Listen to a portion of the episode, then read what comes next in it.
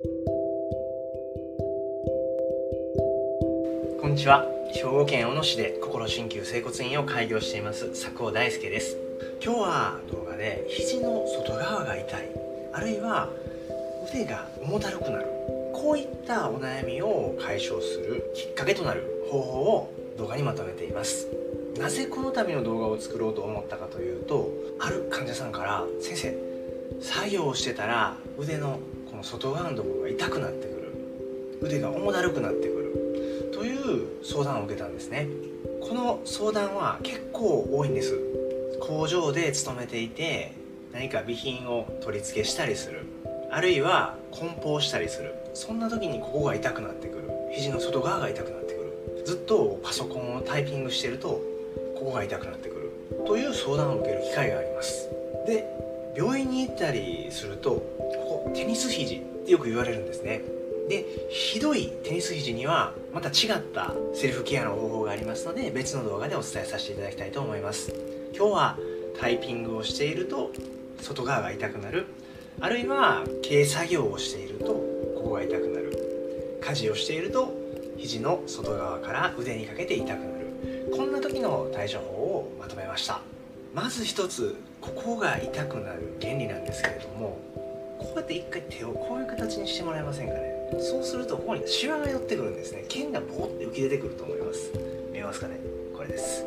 この剣は実はこっからついてる筋肉が剣になってるんですね。これ実は死んじゃった時にこう拘縮するとこういう形で剣が浮き出ちゃうんですよ。その筋肉はここら辺にくっついてるんですね。ここにくっついてます。でこれが負担かかってくると肘の外側が痛くなってくるんですね。でここなんですけれども一回手を伸ばしてこういう風に動かしてみてもらうとここがピクピクピクピク動いてるのが分かると思うんですよ。肘の外側あたりが。でこう特にこうやってね手首を立ててこうやって動かしてもらうとここが硬くなってるのが分かると思います。あとこういう風に動かしてもらうとここがピクピクピクピク動いてるのが分かると思います。こういう作業が繰り返されてしまうと肘の外側が痛くなってくるんですね。よくあるのがこれタイピングですね。そしてあと蓋をつけたり上から物を持ったり何かを握りしめて作業をしたりする。そうするとやっぱりここに来るんですね。じゃあこれどうやって予防していけばいいのか。まず一つなんですけれども今先ほどお伝えしたように手を伸ばした状態で動かすとここが硬くなりやすいんですね。これタイピングをする時に手が伸びた状態キーボードと体が離れてしまうと手を伸ばした状態でタイピングすることになります。それとあと椅子の位置が低くなってしまうと手首って上に向いちゃうんで余計ここに来やすくなるんですね。じゃあどのように予防すればいいか。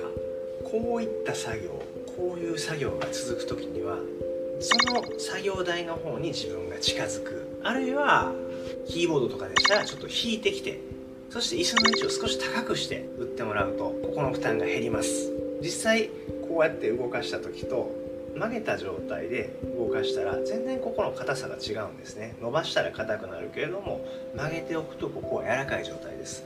ですのでこれがまず一つですね。自分のポジションを変えてみるっていうところがポイントになります。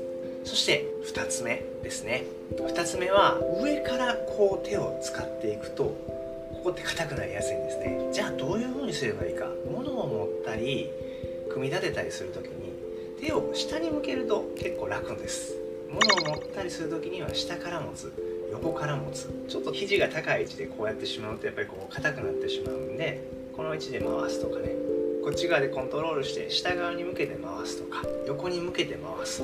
という体の使い方をしていただくと肘の外側の痛みを予防することが可能になります。そして3つ目です。3つ目は簡単にできる方法としてストレッチがあるんですね。ただストレッチをキュッてかけるとここが痛っていう人結構いらっしゃるんですよ。ですのでストレッチができる方はゆっくりやってもらったらいいです。ゆっくりじんわりとこう手首を下に向けてそして伸ばしていただいたら結構です。でもこれがやると痛いんだって時には手のひらをちょっとマッサージする。あるいは指をぐるぐるぐるぐる回したり伸ばしたり引っ張ったりする。っていうことをやってみてください。そうするとさっきも言ったこうやったらここに剣が浮き出てきますよね。これって、指の方にくっついてるんですよ。それを緩めることが可能になります。この3つの方法ですね。是非取り入れていただいて肘の外側を直していくケアしていくように取り組んでいただけたらなと考えています。この3つの方法をさらに活性化するためにはどうしていけばいいか。一つね筋肉を元気にするためには血の巡りと酸素が必要になるんですね。血が循環することによって筋肉が元気になります。そして酸素が供給されることによって筋肉は元気になりやすいです。やはりちょっとこう物を集中した時には深呼吸を1回入れていただく。深呼吸を日常生活の中で取り入れていただくことでさっき言った3つのことがすごいパワフルに効くようになってきます。とても簡単にできる方法です。1つ目は自分のポジションを変えてキーボードの位置を近づけてみるかあるいは作業中自分の体を近づけてみる。そして2つ目でしたね。肘を上にした状態で物を持つ触る操作するのではなく下から横から物を持つ。これが2つ目でしたね。そして3つ目はストレッチあるいは指をくるくる回したり手のひらをマッサージしたりする。この3つのことでした。それに加えてプラスアルファは深呼吸がポイントになってきます。もしパソコンをした後腕が痛くなってくる作業をした後腕が痛くなってくる家事をした後腕が痛くなってくるようでしたらこの3つのことを取り入れていただけたらなと考えています。もしこの3つのことをやってもなかなか良くならない時にはお近くの治療院でも相談してみてください。当院でも実際腕の外側の痛みだとか肘の外側の痛みを訴えて来院なさる患者さんたくさんいらっしゃいます。3つのポイントに加えて体を整体で整えるあるいは鍼灸治療をする微弱電流医療機器を併用することによって血の巡りをさらに活性化することが可能になります。その結果治りが相当早くなるんですね。もし長引く腕の痛みだとか肘の外側の症状でお悩みでしたらお早めにご相談ください。